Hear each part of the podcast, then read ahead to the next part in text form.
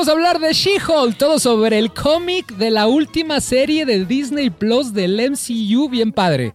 ¡Wow! Y tenemos una invitada muy especial que nos viene a platicar de los doramas. Y además platicaremos de Ciudad de Dios con los datos más mejores de la red. Más Ajá. mejores, bienvenidos al episodio 38 de Majestic el podcast.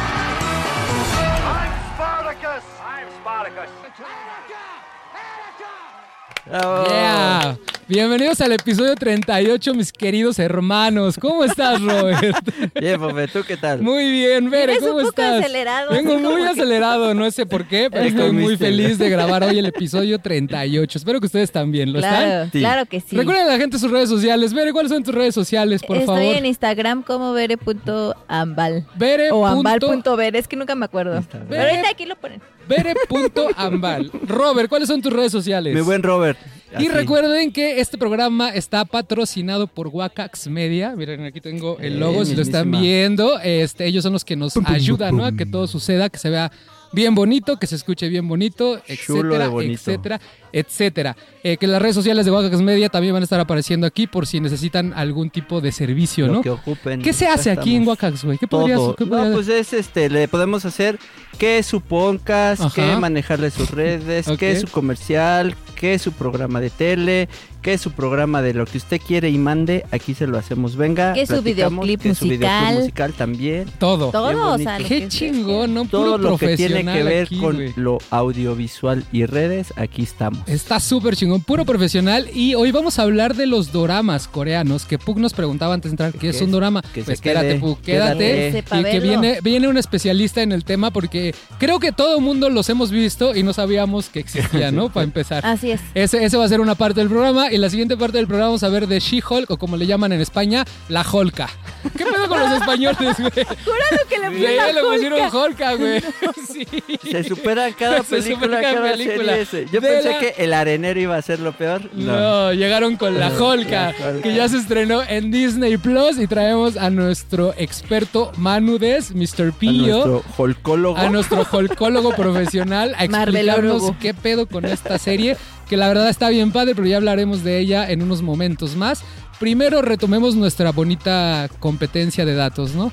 Porque cada semana hacemos una cosa que se llama competencia de datos. Ajá, por eso el nombre. Ajá, er, donde revisamos las 100, revisionamos las 100 mejores películas de la historia según IMBD. La semana pasada nos quedamos en el número 20. Ciudad de Dios de Fernando Meireles. Qué peliculón, güey. Sí, no mames. Yo recuerdo que esta película son de las que cuando estaba traumado con el cine, las veía y la veía y la veía. A mis 20 años yo decía, ¿qué nivel de Pero cine, todavía güey? estás traumado, ¿no? Ah, ya no, ya porque, porque es que en esa Ah. época era el típico güey que ya solo veía cine de arte, que le llamaban, cine Ah, ok, ok. independiente. Puro cine de sí, la cine. cineteca. Típico güey que Nada más empiezas... ibas a la ajá, cineteca. Ajá, que te mencionan Rápido y Furioso y haces cara como de... De- O sea, mamador. Perdón. Ajá, mamador. lo que le ahorita ya no, así. ahorita ya una de mis franquicias favoritas es Rápido y Furioso, pero eh, pues, también disfruto del otro lado de- del cine. Uno va no, creciendo. no respeto mucho que una de tus franquicias sea rápido y furioso. ¿Por qué? ¿Qué tiene de malo Rápido y Furioso?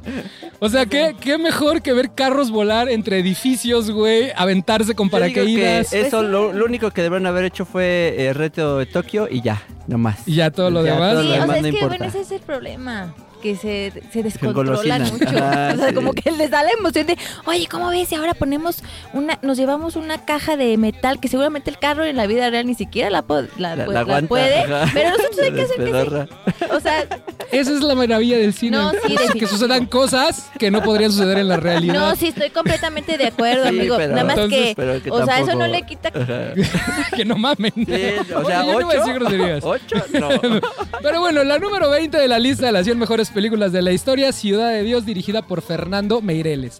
Les voy a dar un poquito de contexto para que la gente sepa Sí, de qué sepa va, de porque es. me gustó mucho este texto que me robé, no me acuerdo de dónde, donde platican cómo le cambió la vida a Fernando Meireles. A Lo voy a leer. Dice, la vida de Meireles cambió por completo cuando llegó a sus manos la durísima novela Ciudad de Deus, en la que Paul Lins retrataba las condiciones de vida en suburbios de Río de Janeiro desde finales de los 60 a los 80, o sea, fueron 20 años en el libro. El cineasta se dio cuenta que podría dar lugar a una gran película a pesar de que el texto original aparecieran unos 350 personajes. Pero Meireles tuvo la suerte de contar con el inspirado guionista Braulio Montaboni, que condensó la esencia del texto con una modélica adaptación. Meireles se puso a la man- mano- manos a la obra junto a su codirectora en esta ocasión, Katy Lund.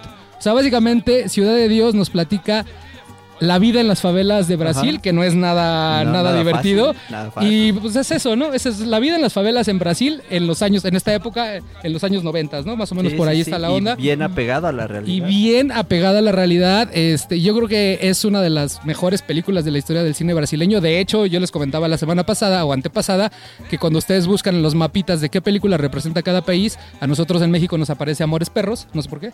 Pero, eh, eh, puede ser. Eh, me no gustan otras. mal, pero pero- eh, a los brasileños, Ciudad de Dios es la que los representa. Y ahorita ¿Quién vamos a sabe hablar. qué opinarán ellos, no? ¿Quién sabe qué opinarán ellos? nosotros. Igual les gusta otro tipo de cine. Recuerden que Fernando Meireles es el cineasta, el director que adaptó Ensayo sobre la ceguera. Este, que a mí se me hizo una muy buena adaptación. ¿Tú la viste? ¿La llegaste Ah, a ver? sí. Con, eh, con esta Julianne Moore. también leí el libro. Ajá. Con, con libro, Moore y con bueno. este. Ay, ¿cómo se llama el actor mexicano bien guapo él? Que su mamá es bien guapa. Gael García Bernal. Se me olvidó, güey. El de Amores Perros. Es que no pensé jamás en Gael García como dijiste bien no, guapo, pero guapo. Bueno, él, Muy talentoso, ajá, sí, Meireles sí, también, también hizo una, la última adaptación de Los Dos Papas, que es una gran película. Es este cineasta que es, siempre es como muy este. Pues crítico de la sociedad y, y en Ciudad de Dios no es, Ah, sí, no, se- no es diferente. ve, está ¿no? clarísimo. Está clarísimo. ¿A ti Sí, te gusta. Ciudad de Dios, amigo? Mucho, sí, es de tus películas mucho, favoritas. Sí, ahí, ahí fue donde, no sé si, es, es mi, mi discurso siempre que hay, cuando hay niños de este nivel en las películas y series, de ¿cómo le explicas a un morro qué tiene que hacer? Que tiene que ser este un hombre a los ocho años. O sea, a años, nivel güey. actoral te A nivel- refieres. ah, sí, sí, sí, a nivel Ah, actoral. ya, sí, claro. o sea, está a, a este- a estos niños eh, son del nivel de los niños de Juego de Tronos, de, o sea, de, Sí, de ¿cómo este los tipo de- diriges, ¿Cómo no? los diriges? ¿Cómo les explicas? Ya sé, sí está bien ¿no? A- complicado. A, Natalie Portman en, en- en Asesino Perfecto, ¿cómo le explicas qué tiene que hacer y su cabecita lo asimila Sí, y lo- y lo- lo proyecta? replica, Por eso ¿no? crecen con muchos traumas esos actores. Yo creo. No, es la verdad. Sí, neta. no, pues muchos Y no- crecen, o y sea, no no digo lo que todos, pero pues muchos pues se, Se sacan clavan, de onda, se ¿no? clavan tanto quizás Es que en el sí, personaje está muy- que... Bueno, pues ese está es, ese Ciudad de Dios, que fue un parteaguas en el cine mundial. Este, me voy a permitir leer otro dato, espero no robarme, leerles, su- robarme por sus favor, datos, ¿no? Ciudad de Dios se convirtió en uno de los grandes fenómenos del cine brasileño de todos los tiempos, que además de ganar el Globo de Oro a Mejor Película Extranjera, recibió cuatro nominaciones a los Oscars del 2004. A mejor director, mejor fotografía, mejor montaje y mejor guion adapta- adaptado. Que de, de todos estos, a mí lo que me impresiona más es el montaje. O sea, la edición de esa película está de rompemadres. Es como si Danny Boyle lo hubiera dirigido. Sí. O sea, sí, porque desde que empieza con los cuchillos afilándose y cuando empiezan a corretear a la gallina, dices, ¡ay, qué pedo con el Sí, editor, güey! Es una muy, muy buena película y ahorita les vamos a platicar un chingo de datos bien interesantes para ver si se animan a verla. Padrísimísimo. Sí, tienen que verlo. Sí, Sí, tiene que verla. El tema de Ciudad de Dios es que ahorita, por, por cuestión de derechos, solo la puede ver rentándola en Apple Plus y en Cinepolis Click y en YouTube. Cuesta 60 pesos la renta. Pero sí vale muchísimo la pena. Vale muchísimo la pena. Algo que me sacó de onda en Apple TV es que eh, si la rentas, solo viene la opción de verla en idioma brasileiro o en idioma español. eh. Entonces no vienen subtítulos, güey. Entonces yo la volví a ver doblada al español y yo así, porque si no sé nada de portugués, ahí sí me la pelo. Oye, ¿y la portada iba editada? Porque Este, sacaron una, eh, una edición Ajá. del DVD. Venían los niños, en la original pues todos son con la pistola, ajá, y en el DVD les borraron la pistola. No manches, eso es uno de tus primeros datos. ¿Es tu primer Estaba dato? viendo justo de ese dato de Ajá. que en, en Estados Unidos fue uno de los países en donde borran las armas y toda la gente así como, "Ay, ¿es neta Ah, no Estados Unidos? mames, read the O sea, room, güey. ¿real? O sea, sí puedes Hipócrita. venderle a niños, a niños de 15 años ri- Arma, rifles. Eres y hipócrita, no. Estados No Unidos. manches, Y pues bueno. también el nombre, uno de los nombres para en inglés, Ajá. los, los cambiaron. ¿Por de qué? Mane Galina, de Mane Gallina. Ajá. Pues porque no le iban a poner chicken, porque pues la connotación negativa que tiene Ah, chicken. de, de ajá, Chicken allá, cobarde, claro, de que eso. Volver a Futuro Chicken. Entonces es de- por eso él le cambiaron y es este se llama Knockout Ned. No sé nada que ver, güey. Es como la historia de Volver al Futuro. Ya vamos a los datos, amiga productora. Pero es que tengo una historia. ¿Les he platicado esta historia de Volver al A Futuro? ver, platícanala. Este, en Volver a Futuro, la primera, recuerdan cuando este niño se, se encuentra a su mamá, ajá, se encuentra a su mamá y le ve los calzones. Ah, sí, ya no lo sí. contaste. Ajá, ya, usted ya se lo había contado, no se lo sabe, le ve los calzones, güey. Entonces en los calzones, pues es Calvin Klein, evidentemente es patrocinado por Calvin Klein, güey. O sea, pagó un Pues chingo sí. de dólares Para para, que los ahí. calzones fueran Calvin Klein, no Rimbrons como los que utilizamos nosotros. Bueno, el chiste es que en la, do- la versión doblada al castellano, a los del Holka, le- así por sus tanates le dicen, este, Levis Strausser. O sea, le cambiaron la marca, güey. Así justo, literal. Y traía unos Levi's. No, No. traía los Calvin Klein, pero en el doblaje español le dicen... los pantalones. No mames, yo así de qué tanates de los españoles, porque eso es dinero de por medio, ¿no? Pero, Si ponen Holka. pero creo que bueno, datos de Ciudad de Dios. Vere, ¿cuál es tu primer dato de Ciudad de Dios? Bueno, ah, comentando a lo que mi amigo Robert decía de los niños, Ajá. pues yo estaba leyendo, igual ya mucha gente lo sabía, ¿verdad? pero que la mayoría de los niños no eran actores. Ah, o sea, chinga, que eran ¿cómo? morritos que vivían justo ahí en las favelas Ajá. y pues los fueron así como llamando. O sea, no sé si todos o algunos, pero Sí, pues, varios de ellos no tenían ningún Pues con tipo de nivel güey. actoral. Sí, Entonces sí, sí. ahí es en donde nuevamente decimos, o sea, cómo estás tan cabrón como director para dirigir a niños que no tienen ni la menor idea de qué es la actuación. Pero al final muchos de ellos como que se representaban a sí mismos, ¿no? Pues igual y Sí, es un poquito más fácil, ¿no? Porque Sí, ellos ya sí. viven, viven, tienen estas vivencias, no tienen que ser actores del método como le gusta al Puck y esas ondas. Ajá, ¿Se acuerdan de la escena donde C pequeño le está, digo, perdón, C pequeño, Ajá. el buscapié le está pecan- le está platicando al- a la niña que este que él nunca ha tenido un, no había nunca había tenido un baño de agua caliente. Ajá. Eso no estaba en el guion, era en una pausa entre tomas y él se puso a platicar porque él era es uno de estos niños que eh, vive vivía en las favelas y él nunca había, había tenido un baño de agua Qué caliente. muy depresión. Y entonces, este, pues estaban en la pausa y ellos sentados ahí esperando a que se retomara la, la grabación y los estaban grabando y lo aprovecharon y se, se metió en el... No la manches. película. Sí, es parte de tus Los datos. datos están muy fuertes. Sí, es que está muy hardcore porque justo como utilizó a pura gente que vivía en las favelas y de hecho no grabaron en Ciudad de Dios porque era muy peligroso grabar en. Ciudad de Dios. Se tuvieron que ir como a un barrio más alejado. güey. Que aún así ese Ajá. barrio también era ¿Estaba bien peligroso? Que este Fernando dijo, si yo hubiera sabido qué tan peligroso estaba ese barrio, no lo Menos, no grababa". me metía. Ajá. Pero pues ya es que estaban aparte, ahí. imagínate, llegas ya con toda la todo. fiesta. Porque hasta hay rumores de que le andaban apuntando a este Fernando. ¿Neta? Un morrito. Hay un rumor de que le estaba apuntando con una ¿Pistola real? pero como él ya estaba ahí medio. Ya, se había- ya les había hablado a los narcos del lugar, o sea, Fernando. O sea, ya como había como, como ya como había pactado. hecho sus contactos. Ajá. Este, pues ya gracias a eso, como que ya el morro le dijo, ah, bueno, ahora le va. Pero dice, si no hubieran estado esos güeyes, quién sabe qué me hubiera Se lo pasado. truena el morrito, Se lo truena el morrito. Y un morrito. Y es que es por eso no habría película. Por eso es muy bueno la película, porque realmente se metió, o sea, parece un documental porque se metió en las favelas brasileñas en lo más hardcore. Es como si aquí en México un director se metiera ¿a ¿dónde? En Pues a Tepito, por Ajá, ejemplo, en Tepito, Tepito, al centro, ajá, centro, centro y agarrar a güeyes de, ajá. de acá, del, Sí, sí, del- sí. del de acá y Sí. grabara con ellos. ¿eh? Allá es que no allá. quiero ofender a nadie. Son temas delicados. No, o sea, pero un negocio turbio. un negocio así, algo raro ahí ajá. lo grabara, ¿no? Entonces por eso es muy buena película. Yo justo ya abonando a este tema del realismo, ¿se acuerdan de la escena cuando se ponen a rezar? Ajá. Ah, ajá. Pues eso tampoco estaba guionado, güey. No o sea, este, porque justo en, en la escena pues iban a ir a, a- Era un evento muy importante para la pandilla. Entonces uno de los Es morritos... cuando van a, a Ajá, uno de, los, ¿no? uno de los morritos le dice a Fernando, dice, oye, ¿te puedo dar una recomendación? Ah, de los morritos de ahí de la... Dice, ¿qué pasó? Dice, es que nosotros antes de ir a, a- a- a enfrentarnos a otra pandilla rival siempre rezamos. Entonces me das chance de hacer el ritual. Pero él lo quería hacer Ajá, sí, sin grabar. Y le dice el Fernando, no, pues carnal, Sí, date, hay güey. que- pum, a grabar, güey. Sí, y entonces empezaron a grabar y justo nació de eso, de que son cosas que ellos sí Que sabían ellos- y Fernando no sabía y que estaba ellos ahí. vivieron. Ajá, que Qué ellos vivían todo el tiempo. Oh, A ver, dame otro God. Robert. Otra. A, justo a Buscapié y a C Pequeño les ofrecieron, les dieron dos opciones. Le dijeron, a ver, morro, ¿tú qué prefieres?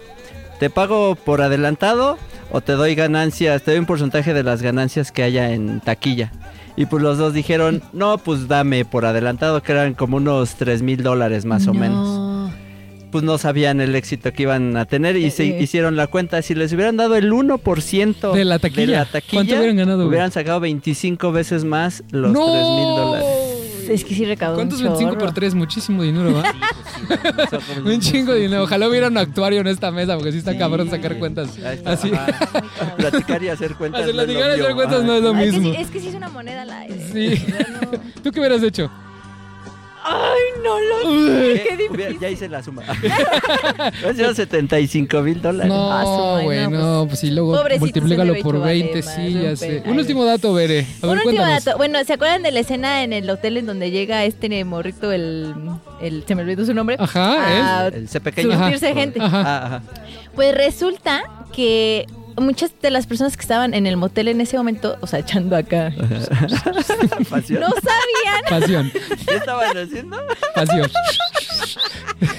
Echas pasión de forma muy rara. Ajá, no sabían que qué. No sabían que iban a filmar una película en ese momento y pues, mucho menos que iba a haber No. disparos. Entonces cuando escuchan los disparos, pues se, de sacan Sí, súper pues, de si no onda y bajan de a mi esposo. Ya llegaron, ya me cacharon. Imagínate, está muy bizarro eso. No es una gran anécdota. Ya me dieron ganas de volverla a ver solo por estos datos que estoy aprendiendo con ustedes, amigos. Yo les voy a dar un último dato. Este, cuando terminaron de grabar, el crew no podía regresar a la gente que había utilizado a la favela. O sea, a todos los actores se sintieron tan mal y, y- y lo estaban protegiendo porque estaban amenazados de que buscaron forma de reintegrarlos a la sociedad a través de grupos de apoyo, güey, para que no regresaran a vivir a las favelas. A todos los actores a los que utilizaron. Usted, Ah, imagínate de lo No, es que sí hardcore que está, el tema. Sí. Ay, Diosito. Sí ¿Tú, alguna otra cosa antes de Pues, irnos, amigos? Para que vean que sí, eh, si no nos creen a nosotros, créanle al buen Steve Snyder. Ajá. Él lo tiene en su lista de las mil y un películas que tienes Ay, que ver Ay. antes de morir. Hijo, no. Son mil películas. Mil y un películas, pero Ok. Sí te da tiempo. Ese, ¿quién, ¿quién dijiste? Zack Snyder. No, Steven Schneider. Ah, yo, te, yo sabes quién pensaba que hablabas Rob Snyder. Yo te iba a decir, sí, el que está casado con una de Monterrey.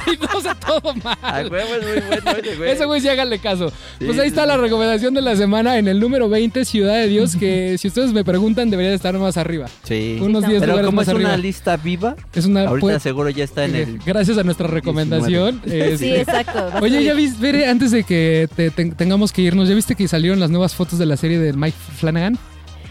No las he mira, él para que en ¿Ya lo va a que otra? vas a regresar ahorita a grabar de los doramas, mientras puedes ver las fotos y Ahorita después nos vas a ajá, ir a ver. después nos platicas qué onda. Muchas Ahí gracias. Robert. ¿Cuáles son tus Gracias a redes ti. sociales? Mi buen Robert, ya saben, Y, síganme y, los sigo. este, para irnos con la película de la próxima semana, dame un número del 1 al 100, amigo. El 23. 23, el número 23. Estamos cerca. Ay, Ciudad de Dios, ¿no? Ah, Ciudad- Riéndose solo de sus chistes. este Número gracioso. 23, Milagros Inesperado. Ah, Ay, está vamos a llorar la próxima Eso sí está bien triste. Chingón, pues ahí está. Vamos a hablar de She-Hulk y después seguiremos hablando de los doramas. Mientras voy a dejar con una de mis canciones favoritas del hip hop actual que se llama Fresh Air de Brodel Ali. Regresamos a Majestic, el podcast. Bye, los quiero. Adiós, Roberto. Gracias, Robert. Un placer. Wow.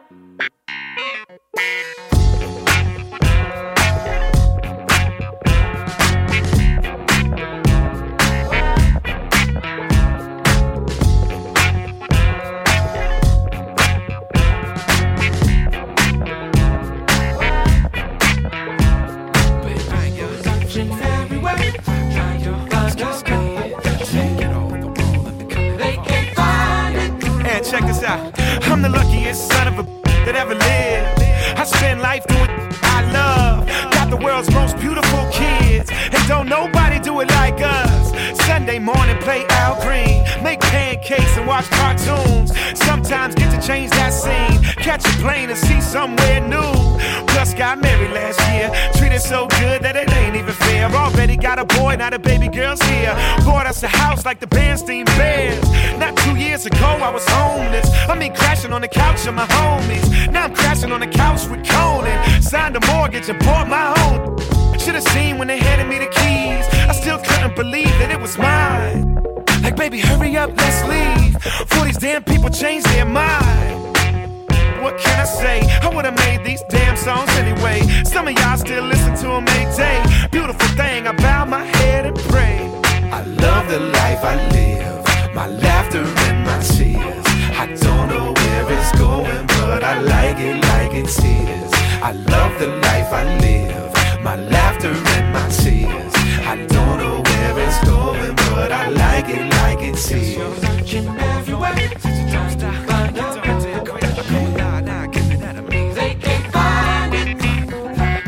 Uh, I get a lot of love in my hometown. Twin Cities, y'all know how I go down. Same club where Prince shot Purple Rain. Advertise my name and it's sold out. Surrounded by greatness. My loved ones are amazing. Sometimes I look in their faces and just think of the lives they're changing.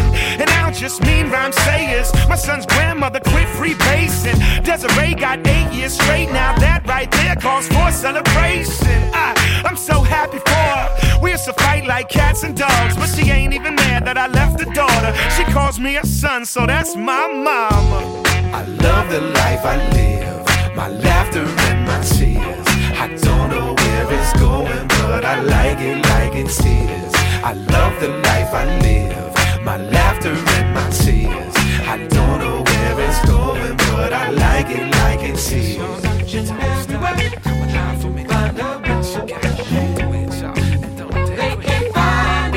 I keep it going now. All my life I had this music. My heroes have all saluted. I don't need y'all to like my new. Them dudes are the reason I do this. I done did so much cool. Lived a lifetime in the last two years. Got the memories to prove it. Look what a dude who ain't even graduate high school did. Ha. Used to always be the new kid. Laughed at cause I never used to pull chicks. Now I turn down more girls than them rich pretty football playing fools get. Sometimes I smile so wide. I think about the dreams that I've lived. Even if I die tonight, y'all, I'm the luckiest that ever lived. I love the life I live, my laughter and my tears. I don't know where it's going, but I like it like it's tears. I love the life I live, my laughter and my tears. I don't know where it's going, but I like it like it's tears. Celebrate ya, celebrate ya, celebrate ya. Take a low, take a low, take a low. They can't find it. Yeah.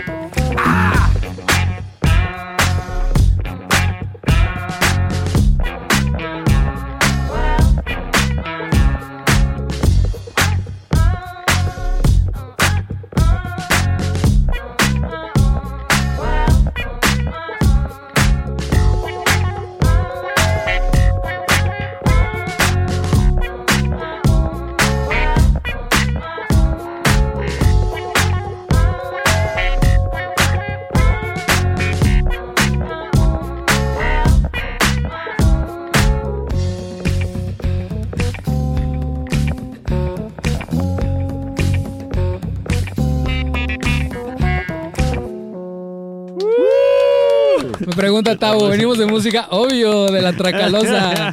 Bienvenido, Pu, ¿cómo estás? Muy bien, muchas gracias. ¿Y tú? Bienvenido, Manu, ¿cómo estás? Súper chido, de aquí ya llegando, wow. Impresionado. Se ven un poco cansados, ¿todo bien con el fin de semana? Sí, de hecho estuvo súper Estuvo tranquilo. o sea, increíble, la verdad, súper tranquilo. estuvo- Recuerden a la gente de tus redes sociales, este, Mr. Pillo. Yo soy mr.pillo y me pueden encontrar en Instagram y también como Mr. Pillo Manía en Facebook. Y este, tú eres el experto en cosas geeks, ¿no? Yo soy el ñoño aquí.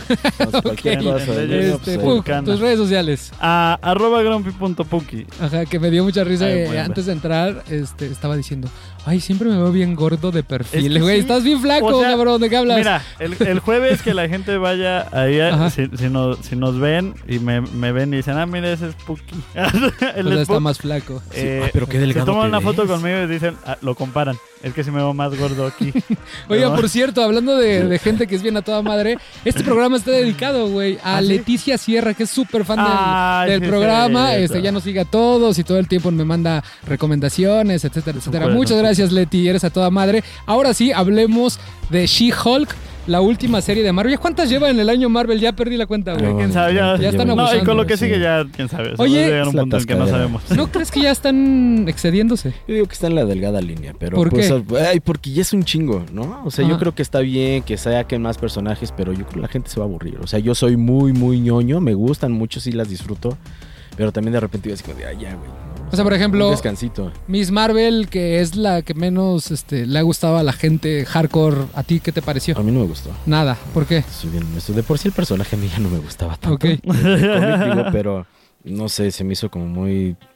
Pues muy sosa, te soy muy honesto. O sea, yo creo que es- está muy teen, yo creo que va para un, un mercado muy específico, pero en realidad Oh. siento como que no aportó mucho más que el momento final de la serie que dices, wow, pero ya es así como que están metiendo los personajes nada más para que lo que va a suceder adelante, o sea, bríncate todo eso y pues no des tanto. Es la idea. O sea, claro, ¿no? están justificando seis, o, seis este, capítulos para que cuando llegue la película de, de las Marvels Ajá, ya tengas. "Ay, bagaje". o sea, como que te dé el, el, fuá, ¿no? La emoción. o así. A mí me pasó algo muy extraño con, con Miss Marvel, porque el primer capítulo, este, que lo dirigen dos directores muy talentosos, lo codirigen, este, ahorita no me acuerdo del nombre, la narrativa está súper chingona, güey. Después o sea, abandonan. o sea, el, el primer, el, primer, el primer capítulo promete demasiado, güey, porque utilizan un chingo de recursos bien buenos, güey. Te El entusiasman. manejo, el manejo de cámara, Ajá. te entusiasma. Sí. Y de repente ves los siguientes y dices, puta madre. Sí, Hay unas escenas cuando atrapan a los malos que parecen como de Scooby-Doo cuando, cuando pasan en el hilerita a los villanos, así que dices, ¿qué pedo? ¿Qué está sucediendo? Pero En bueno, espero no nos pase con She-Hulk porque esta sí promete muchísimo. Yo ya vi el primer, bueno, ya todos vimos el primer capítulo.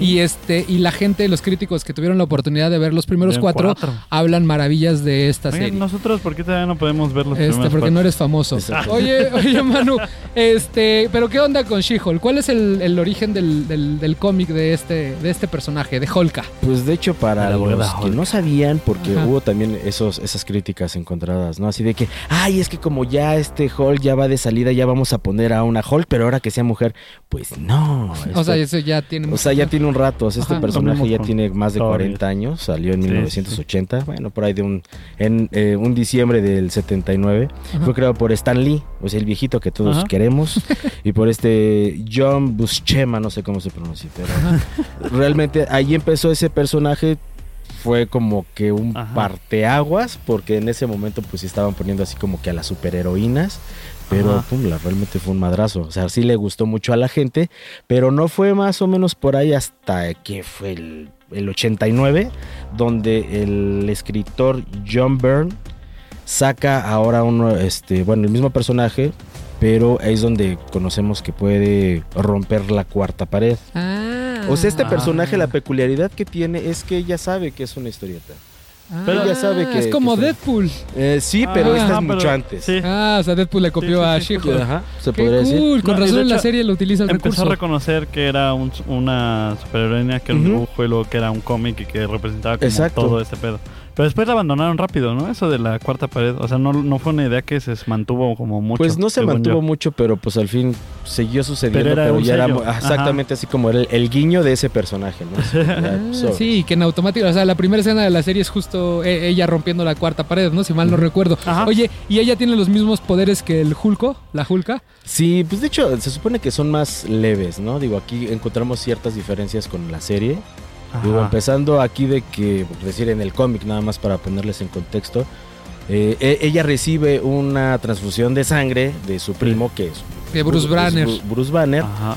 pero pues porque ella estaba teniendo o atendiendo un caso de unos mafiosos y pues le dieron un plomazo. Entonces, en el cómic de pura casualidad estaba en la ciudad este Bruce Banner y dice, yo la voy a salvar. Porque además no llegaba. no llegaba al O sea, hospital. ya, ya se le estaba cargando la chingada. Entonces le, este, le pone la sangre, la, la ayuda y pues se convierte en Hulk, ¿no? Ah, Nada más que en un principio, que de hecho no sé si ustedes tengan el dato, se supone que ella tampoco en un principio podía controlar sus, sus poderes, ¿no? ah, Como sí. lo vimos en la yo tengo serie. ese dato también. Ah, bueno, pero no perfecto. todas las Ajá, o sea, de, de hecho, este, en la primera aparición que fue Savage Hulk, pues precisamente era así, se enojaba mucho y se ponía como bien loca. ¿no? Como, como el Hulk que conocemos Como el Hulk del que MCU. conocemos, que- Exactamente, nada más que yo por ahí investigué, pero no tengo bien el dato que acerca ella tenía una enfermedad en su sangre, por lo Ah, mismo sí. que y este Morbius, el personaje que vimos en Sony A Jared Leto. de Jared Jared Leto, Leto. este le tiró para así, yo te curo y pum, o sea, a partir de ahí ya pudo tener conciencia el personaje. Ah, y es cuando ella, ella Ah. puede controlar a, a su alter ego. O sea, como que ya no existe el, el alter ego de Hulk. Exactamente. Y ya nada más es ella. Y ella ya decide cuándo transformarse o no. Pero de repente le gusta más como su propia personalidad que tiene siendo Hulk. Entonces por eso prefiere permanecer mucho más tiempo siendo She-Hulk que siendo este personaje normal de... Es como ella. cuando te pones traje, ¿no? Que estás Sí, claro, insoportable. sí, yo- dices, yo de no traje ya, o sea, este traigo traje. Oye, ¿y la serie qué onda? O sea, tú ya viste el. Bueno, ya vimos el primer capítulo. ¿Qué te pareció? Cuéntanos. Pues mira, Ajá. a mí me habían dicho que iba a ser un- una sitcom y que me iba a reír mucho Ajá. y me reí una vez, ¿no? Pero, o sea, se te hizo malo el primer capítulo. No, güey. es que no está malo. O sea, está entretenido, está bien llevado. Pero no, no da risa los chistes. Yo sentí que no. O sea, que, la, que los chistes estaban como de medio así de. Ay, de huevo tenemos Como que meter un chiste aquí". forzado. Ajá. O sea, por ejemplo, uno que me gustó mucho. que es cuando, es cuando están como entrenando Hulk y Ah, She-Hulk. sí. Y como que brincan, ¿no? Y caen así como que, oh, psh, y el Hulk así de, oh, ¿no? Y ella así de, oh, hombre, ¿no? Siempre, burlándose. Sí, esa, de- esa está, eh, estaba muy cagado. Esa fue, creo que, la que me hizo reír mucho. Pero los demás chistes, como que dije, eh, Eh, le X, falta un X. trabajito ahí. ¿Y, y del, del cómic a la serie te gustó esta adaptación? Sí, yo creo que es bastante digerible, ¿no? O sea, de que te lo ponen así como todo muy rápido. Que de hecho traigo el dato Ajá. de que justo este capítulo era el capítulo número 8. ¿Cómo, cómo, cómo, cómo? A ver. O sea, de los nueve capítulos que van a De salir, este estaba. El programado para Estaba ser el, programado para como para ser ser el número penúltimo. Exactamente. ¿Cómo? Sí, pues o sea, la idea era así de que bueno, iba a pasar todo y en el octavo iban a poner como la historia de origen, pero cuando hicieron Ah. así las pruebas, o sea, de... de- Los screen Ajá. test que se hacen en Exactamente. Estados Unidos. dijeron, ah, chinga, chinga, a ver, a ver, a ver. O sea, como que ya estaba rompiendo todo el ritmo, se supone. Y estaba rompiendo todo el ritmo. Dijeron, no, pues si, si damos el origen de una vez, pues para que sea mucho más sencillo. Sí, claro, que- para ya no cortar en el, Exactamente, sí, en el, cli- ser- en el clímax de la... que fue lo que sucedió con Miss Marvel, que de repente esperabas algo más, esperabas algo más, esperabas Y algo nunca más. sucedió. Nunca sucedió. Sí. Entonces dijeron, pues de una vez hacemos esto, explicamos quién es y por qué es, y sobres, ya le ya, damos se sobre Lo que, lo que sí es que todavía no se ve claro qué es lo que van a... Hacia dónde ver la serie, ¿no? Que ojalá es lo que, o sea, siga una buena línea de entre esto de la abogada y de que sí es superhéroe, ¿no? Que es como lo que yo entendí que es por donde ver la, la, de esta eh, la de esta serie y no sea solo como una serie de, de relleno, ¿no? Que creo que yo fue que, que fue el problema que tuvo Marvel la fase pasada, ¿no? La fase ¿qué era? ¿Cuatro? No, esta es la fase.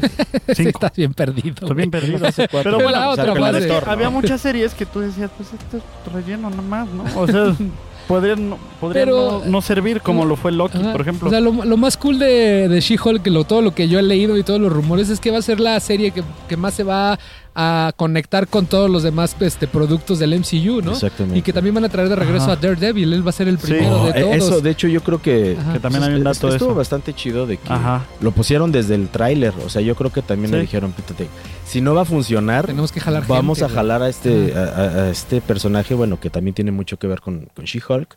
Pero pues, o sea, que te lo hayan demostrado desde, o mostrado desde un principio, pues ya te tienen agarrado porque muchos que no les interesa este personaje, nada más la están viendo para volverlo a ver. Chingo, toque. El Sí, sí, que de- 90% que de hecho, de la pues, gente, güey. Sí, sí, sí, sí. Aunque hay un dato de que le van a bajar completamente el tono. Es que Ajá, me, sí, me sí, llega sí. el dato, me llega de allá arriba. Sí, ahí está el prompter. Es- está ahí arriba.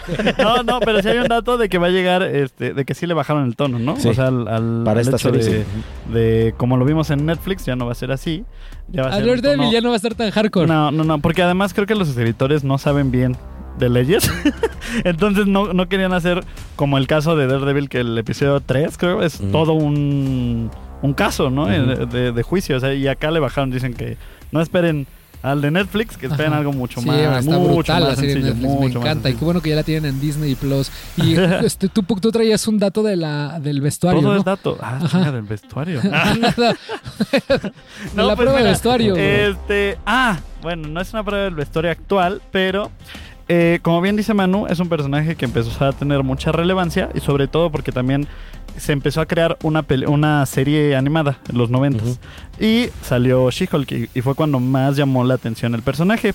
Entonces, cuando teníamos esta época de superhéroes de los 90 como como ahí que hay un, un- ahí está hasta Hulk y, y Iron Man y todos esos y los Avengers medio parece que usan pijama, este, pues se iba a ser una película de She-Hulk. Y de hecho, la que iba a ser, no sé pronunciar este nombre, pero se llama Bridgie Nielsen, ¿no? Ajá. E iba a ser She-Hulk.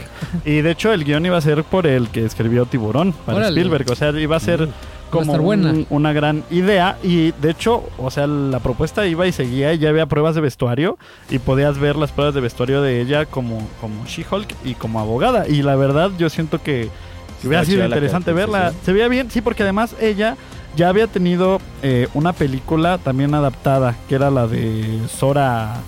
Sora Roja, una cosa así se llamaba, que era de una guerrera tipo Conan, que era pues bastante buena y estaba muy padre y era muy conocida por ese personaje. Ah, ok, era Entonces muy, era muy como muy famosa entusiasmada. noventas. Sonia la Roja, gracias, Sonia Gracias, la Mario, Roja. una vez más. Este- el programa. Y, y era como ícono ella. Entonces estaba muy emocionada por ser She-Hulk, pero pues ya no se logró el proyecto. ¿Por qué? Plan. Pues no sé, por dineros. No. Ah, algo lo que sea. Es que es un pedo por, por lo de los este, derechos de Hulk y todo eso.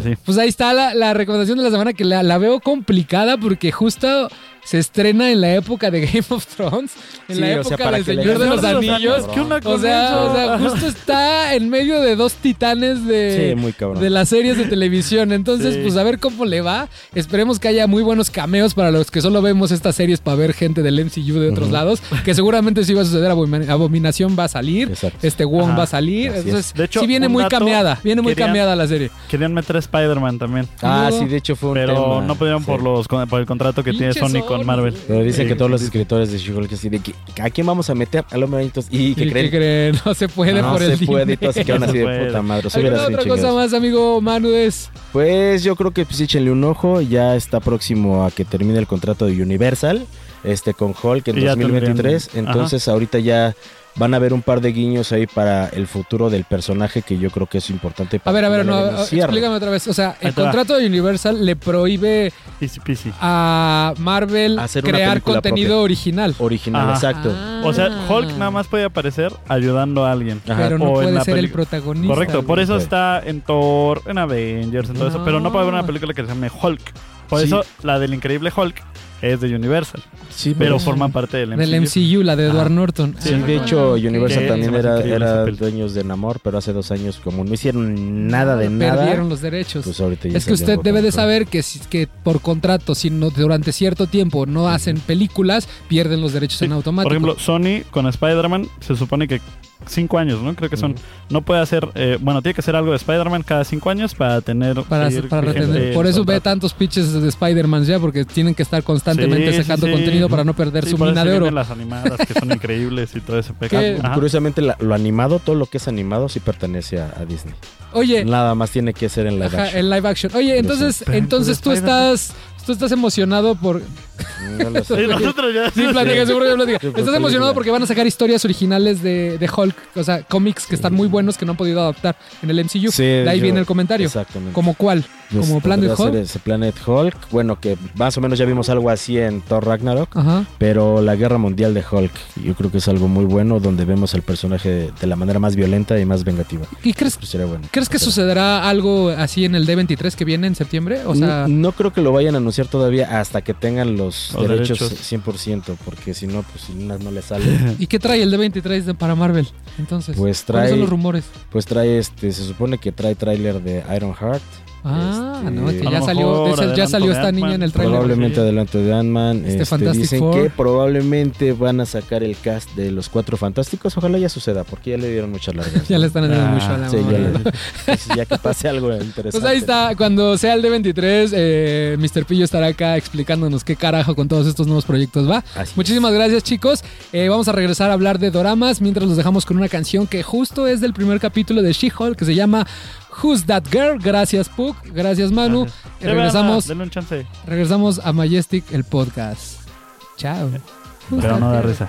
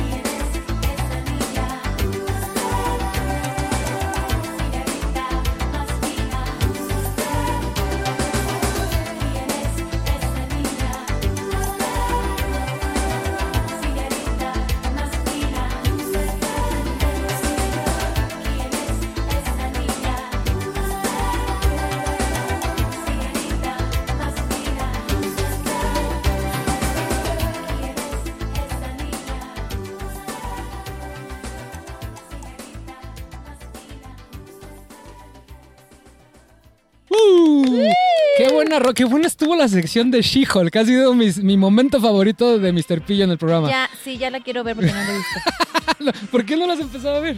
Es que me puse a ver House of Ah, Dragon. ok, que luego platicamos de Está bien buena, véanla si no la Oye, oye, Bere, hoy tenemos una invitada muy especial. Sí. Cuéntale a la gente. ¿A quién Bueno. tenemos?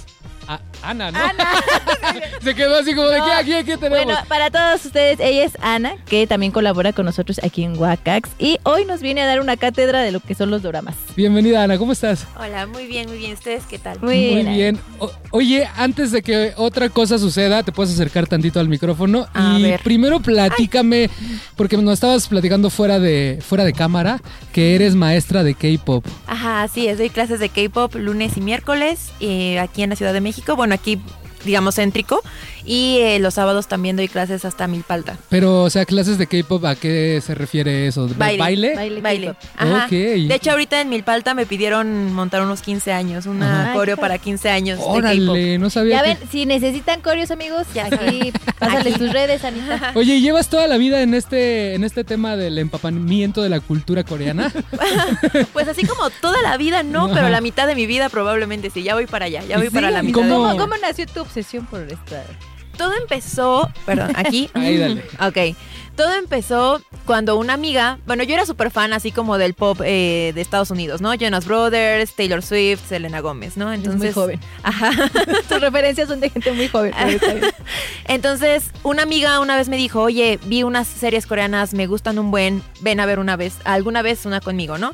Y yo así de coreanas, es más, yo ni siquiera sabía dónde estaba Corea. O sea, para mí Corea era una ciudad de Japón. O sea, así de perdida estaba, No, te lo juro, Ah, sí, porque, claro. y eso es porque una vez hubo unos, unos Juegos Olímpicos o un... Ajá, en Corea, Japón. Algo fue Corea-Japón, Ajá. ¿no? Entonces, para mí era como Guadalajara, México.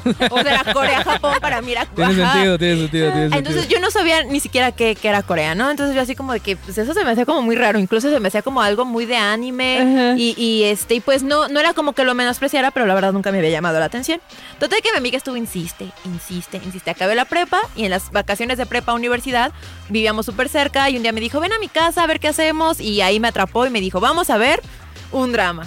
Y ya me dice, si no te gusta, pues ya no lo, ya no lo sigues viendo. Y dije, ok, bueno, vamos a ver, a ver qué pasa. No, pues primer capítulo, clavadísima. Dije, pon el que sigue, pon el que sigue. Y de ahí, pues me gustó uno de los chicos. Este, empecé a escuchar la música que hacía porque era un idol que también hacía K-pop. Y entonces de ahí, de ahí No. para acá. Pero y yo creo le- que ya van como 10 años. O sea, eso fue como por el 2012. O sea, ya, Sí, ya ya voy para un 10 un años. rato de tiempo. Pero, o sea, te refieres drama a un drama coreano, ¿no? Que es de lo que nos vienes a hablar Justamente. hoy. Que les llaman doramas. Bueno, ahí hay A ver, como una cuestión Sí, tienes extraña. que, que platicar y especificar qué es el dorama porque quiero aclarar que yo también estaba confundida, pero creo que ahorita tú nos vas a sacar de la Ajá. duda. Todo esto es por la pronunciación este, en los diferentes idiomas. En el, eh, estos, eh, estas series en Japón se llaman doramas porque eh, ellos no pueden, o sea, no tienen como la, la fonética de drama. Entonces ellos cambian la, la, el, el dra por do, o sea, tienen que poner una, una sílaba, una, una vocal. Entonces es dorama en Japón. Pero los coreanos sí tienen una, una vocal que es la U. Entonces en Corea es drama. Drama. Drama. Drama. Ok. Ajá. Y entonces aquí, pues, viene siendo un K-drama. Entonces, este, pues básicamente es eso. O sea, es más que nada la, la pronunciación. Idealmente los doramas son de Japón. Los, los dramas o los K-dramas, pues son de Corea. Ok. Ah, ok. ¿Y qué son esos? A ver, ¿qué tipo de contenido es? Porque ya, o sea, ya nos vendiste la O sea, idea yo de- tengo mis dudas de Ajá. pronto porque yo leyendo vi que decía que dorama es como toda la toda la la ay, los programas televisivos de Corea o de Japón, o sea, que así les llaman, o sea, pero no importa el género que tenga. Ajá. O sea, no importa si es, es drama como tal o si es acción o no sé, o sea, yo entendí eso, porque tú me hablaste de unos como Kingdom, que esa sí ya la vi porque los zombies. Y pues es muy distinto a la otra que me recomendaste que vi que se llama Boys Voice over Flowers. Over Flowers. Ajá, que digo, pues nada que ver, ¿no? Ajá. O sea, pero los dos entran en, en la misma canasta. Pues es que todos son dramas. Eh, lo- ahora sí que los doramas son de Japón, los C-dramas son de China, que ahorita están tomando también ya como mucho mucho auge y los K-dramas son de Corea. Efectivamente, al inicio digamos que no tenían como un este como uno un estilo en particular, o sea, eran románticos, ¿no? se, se puede decir que se caracterizaban porque pues eran como más inocentes. Ahorita ya le están subiendo al tono, o sea, como que va evolucionando todo y pues ahorita ya se están como abriendo otro tipo de estilos de historias y demás, y de tramas, por ejemplo, ¿no? Pero eh, digamos que lo, lo que primero los caracterizó, o cuando yo los conocí, lo que los hacía diferente era esto, era como una una cuestión muy inocente, muy lenta, este, y ponían como mucha atención en estas cuestiones como de que, o sea, te emocionas aunque se crucen nada más sus deditos, o sea, de que, ay, se tocaron y te crean como una tensión alrededor de eso, que cuando, cuando sucede el primer contacto físico, aunque sea muy pequeño comparado con lo que estamos acostumbrados a ver de este lado, pues te súper emocionaba, ¿no? Así como que te, de verdad creabas mucha empatía con los personajes. A partir de ahí empezaron como a, a- a experimentar con otras cosas, por ejemplo la fantasía. Mis dramas favoritos son los de fantasía. Este, históricos, por ejemplo, también hacen este dramas con una superproducción de cómo era Corea en la época de Joseon, que era antes de que se volviera una república. Entonces, no, no, no, o sea, un- hay de todo, hay, hay policiales, hay de terror, entonces pues han ido evolucionando. De hecho, por ejemplo, el juego del calamar, que ahorita fue, es como un boom, el super boom, este... Yo, sinceramente, yo lo veo muy, muy distinto a lo que yo estoy acostumbrada de un, de un K-drama. O sea, para mí es como una serie coreana. Pero no es un, un- un drama desde lo que yo estaba acostumbrada a ver. Evidentemente, pues ya es, ya entra en el Hallyu, que es la ola coreana que, que tiene que ver con el K-pop, con los K-dramas, con el cine coreano. Eh, A toda esa industria se le llama Hallyu o la Hallyu. ¿Cómo, En- cómo, cómo? Hallyu. Hallyu. Ah, ok. Ajá, perfecto. la ola Hallyu. Entonces, este, es parte ya de ello, pero es como un paso diferente, o sea, ya es una evolución. No, no es como nada que ver con lo que se venía haciendo antes, es una evolución que fue hecha también, pues, para poder llegar a más personas del- de este lado del mundo. Oye, yo tengo una duda porque platicas, o sea, y está muy sesgada este, la, la información sobre todo y la, la diferencia entre una cosa y otra. Este, ¿Cuál es la diferencia real entre un contenido este, al que estamos acostumbrados occidental y un K-drama? O sea, aparte de que se hace allá, ¿hay algún, ¿se sienten diferentes? ¿Narrativamente se sienten diferentes? Es que sí, aunque no, no sabría cómo explicarlo a- a específicamente, pero sí se sienten diferentes. Primero, pues obviamente por la cultura que empiezas a ver, ¿no? O sea, bueno, si- obviamente si ves un drama histórico, bueno, pues hay, hay una enorme diferencia, ¿no? Claro. Pero cuando ves un drama que está como eh, eh, ubicado en la actualidad, pues yo creo que es como esta cuestión de crear mu- mucha más empatía con los personajes de una manera a lo mejor más inocente. Y de ahí, este, pues sí, o sea, sí le pegan como mucho a la tragedia. Casi no apuestan tanto, porque por ejemplo, aquí en Occidente se apuesta mucho como por el drama y, y por ejemplo, mucho como la libertad sexual. Hay muchas, hay muchas relaciones sexuales y muy explícitas. En los Somos bien dramas. calientes Ajá, sí, la verdad. Allá en coreano. En los K-dramas no se ve tanto, aunque ahorita ya se están empezando a, a ver algunas cosas más subidas de tono. O sea, es parte de la evolución, supongo, pero al Sí. inicio todo era muy, muy inocente. O sea, es- entonces eso era como lo que más llamaba la atención, ¿no? De que, ay, pues es que no, no necesitan, no necesitas verlos ahí explícitamente para sentir No, como el amor que sienten los dos. No, fíjate que a mí algo, o sea, de lo que dices, ¿cuál sería la diferencia? Y esto es una perspectiva mía muy personal. Muy, Bere. muy personal. Bere 2022. porque, me, porque como les digo que estaba viendo este de Voice Over Flowers, que esta serie de qué año es, Anita? Del 2009. O sea, y es la primera que vi. Ya tiene sus ayeres. Pero yo no sé si los coreanos y los japoneses, o sea, como traen esta escuela del anime, cuando tú ves un anime en caricatura, o sea, como que todas sus expresiones son muy exageradas, como que las situaciones luego tienden a ser muy exageradas y yo percibí eso en, en esta serie. O sea, como que las situaciones eh, se salen un poco hasta de lo real. No sé si así sean todas, pero yo noté eso en esta. Ajá, ok, Como que se van un poquito exageraditos, digamos. Histriónicos, ¿no? Son muy Ajá, histriónicos, Se por me así figura que son así. Ah, ok. Pero digo, no está mal, o sea, es justamente como esa perspectiva que ellos tienen de las cosas, o sea, no sé si... De hecho, ahorita que mencionas eso, sí tiene sentido, porque por ejemplo el K-pop está muy inspirado, o sea, quienes iniciaron con esta apuesta por la cuestión audiovisual fueron los japoneses, con el anime, con sus grupos idol, con, ay, se me fue ahorita el nombre que tiene, tiene un este, un nombre muy específico también, unos chicos que salen súper maquillados y súper arreglados en, este, en el J-rock y en el J-pop. Entonces, ellos fueron como los primeros en intentar apostar por esto. Los coreanos lo que hicieron fue como de que, ok, está pasando esto en Japón, está pegando, y pero también queremos algo americano, ¿no? Entonces ellos como que lo fusionaron. fusionaron como lo que es el, eh, las propuestas de Japón con lo que le gustaba a América.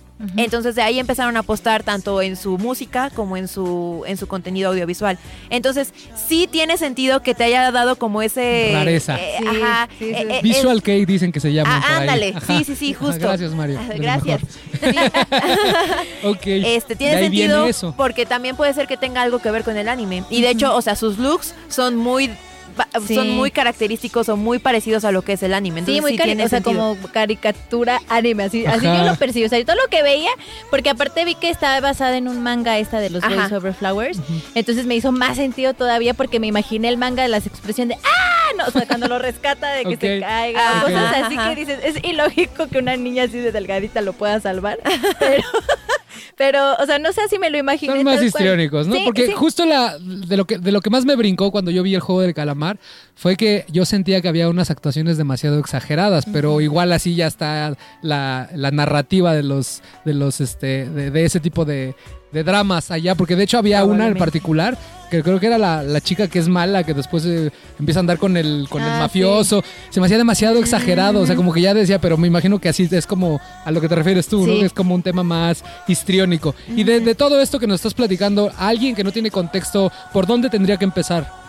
Para los K-dramas. O sea, ahorita que dices en Netflix, o sea, ni siquiera En nos- Netflix. Ajá, dices, esto, esto nos tendríamos, esto es lo, lo básico, básico uno. Lo Bueno, básico uno. Ajá.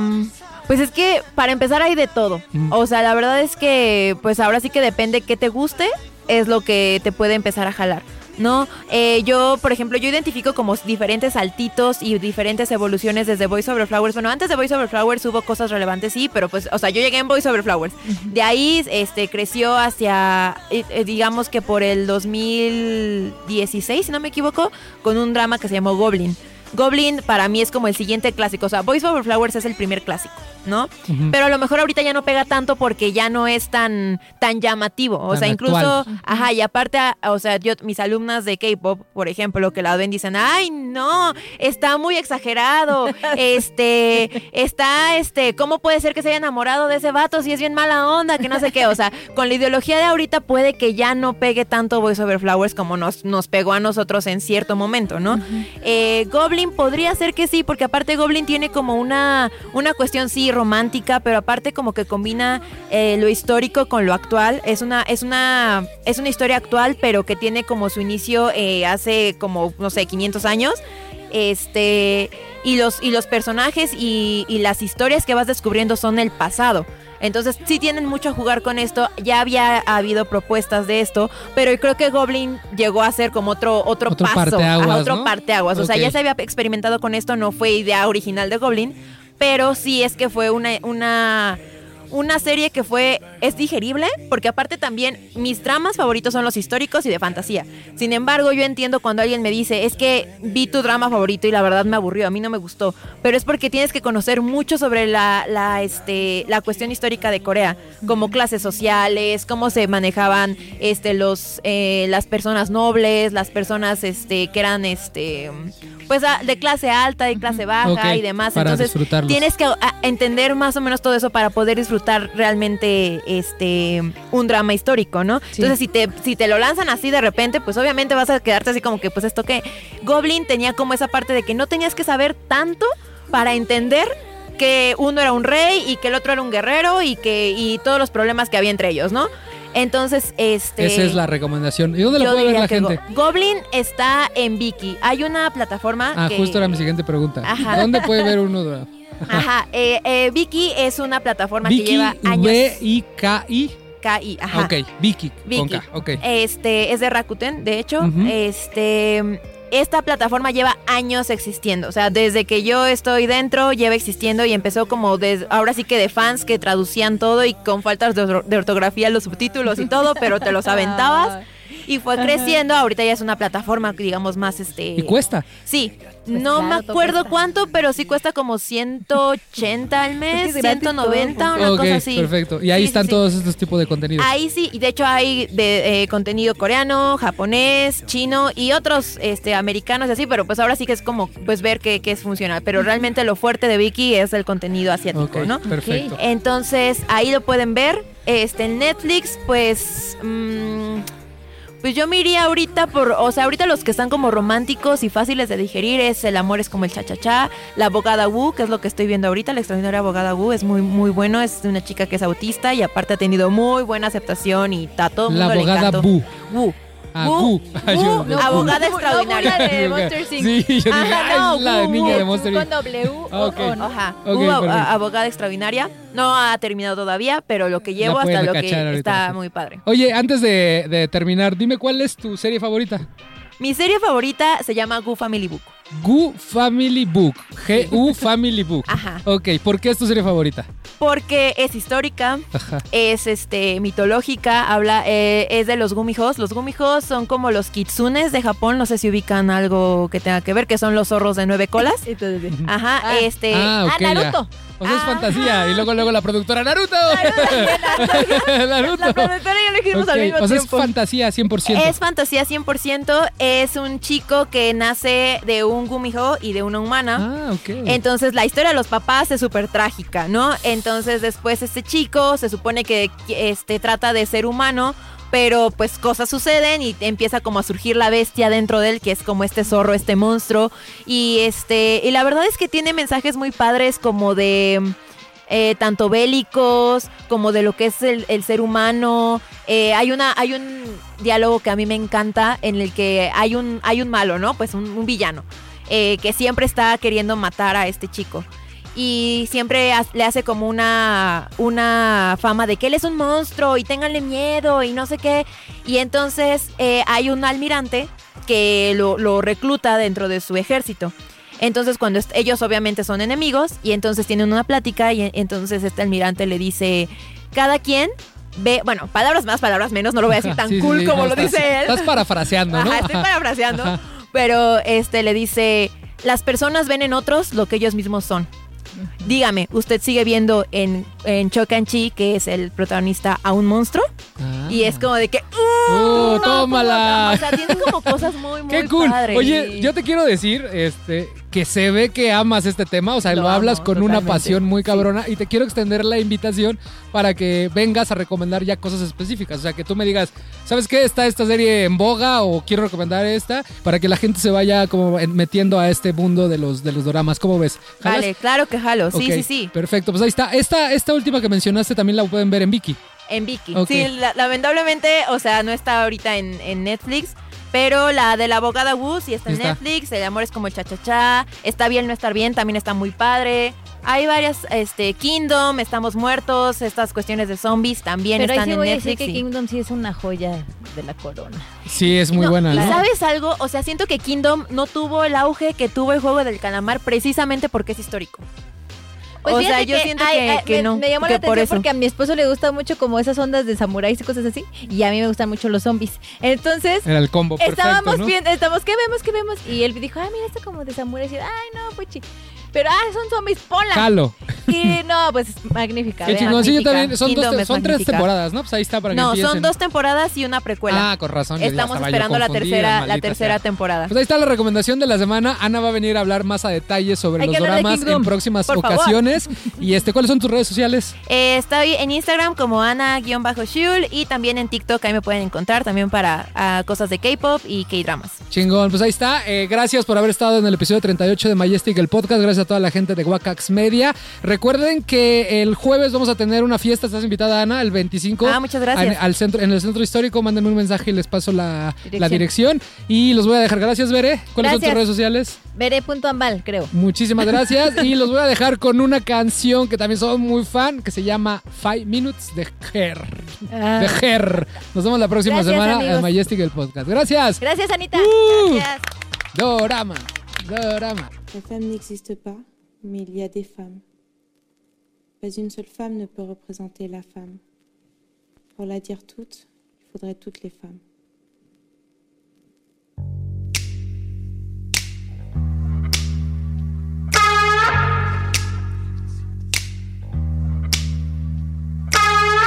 All I need is five minutes if you can see the signs. All I need is five minutes if you read between the lines. One for the eyes and one for the voices. One for the touch, one for the soft grin. And then the kisses. And then the kisses.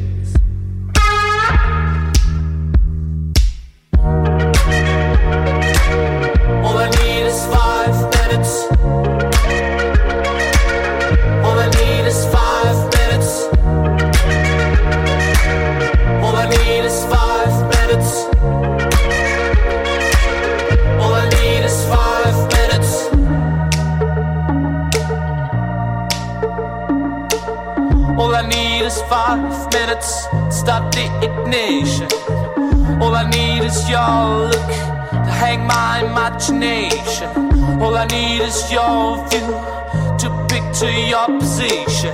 We could get away, ride horses, sail on the bay, drink from the sources, and then the kisses, following courses, and again kisses following courses.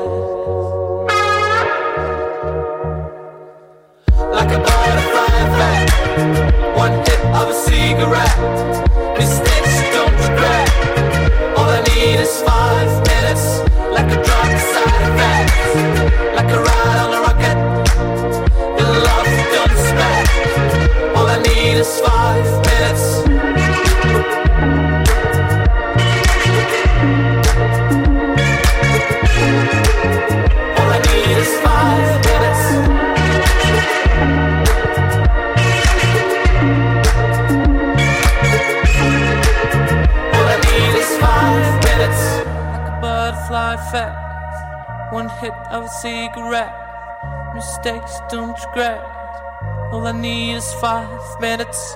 Like a drug with side effects. Like a ride on a rocket. The love you don't expect. All I need is five minutes.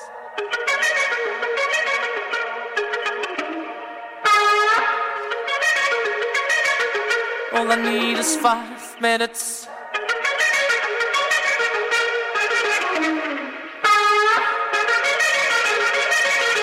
All I need is five minutes. All I need is five minutes. All I need is five minutes. All I need is five minutes.